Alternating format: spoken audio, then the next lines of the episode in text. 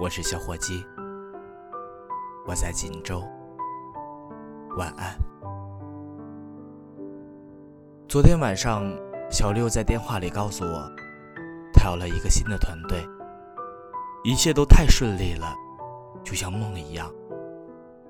这是小六到北京的第四个月，正赶上了秋末冬初的季节交替。他说他很爱北京金黄金黄的落叶。也很爱现在开了挂一样的自己。我想起最后一次见到他，是两年前的电台，即将结束录制的演播厅依然人声鼎沸。小六瘫在震耳欲聋的音箱下，眯着眼，刘海油腻腻的贴在脑门上，一脸的疲倦。那时候单位里像小六这样的女编导不少。他们都一样，拿着果不了腹的工资，干着没日没夜的工作。这些姑娘无一例外都是单身，她们管自己叫“电视民工”，把生活的全部几乎都投入到了工作里，说不累是假的。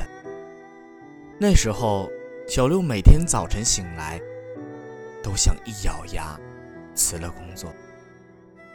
可是每次他都一咬牙就完成了全部。后来小六说，那是他最艰难的一段日子，但也是最能成就他的一段日子，是他在此后的人生中最怀念的日子。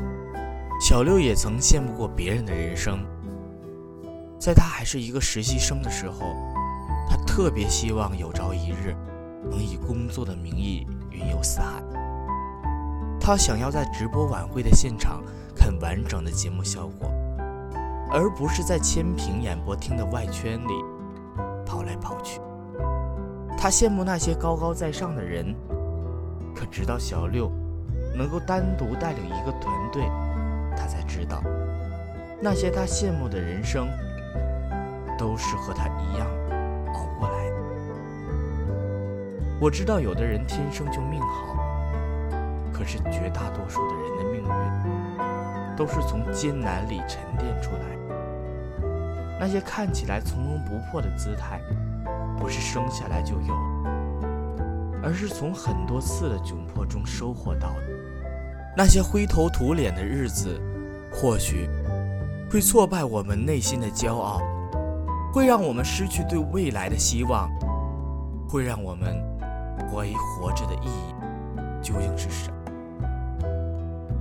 可是，我们终归还是会从那些日子里学会谦卑和踏实，学会一步一个脚印的生活。我们会沉在人生的低谷里，积攒所有的马力，直到有一天，那些灰头土脸的日子会成为我们最熠熠发光的回忆。还记得我在云南大理。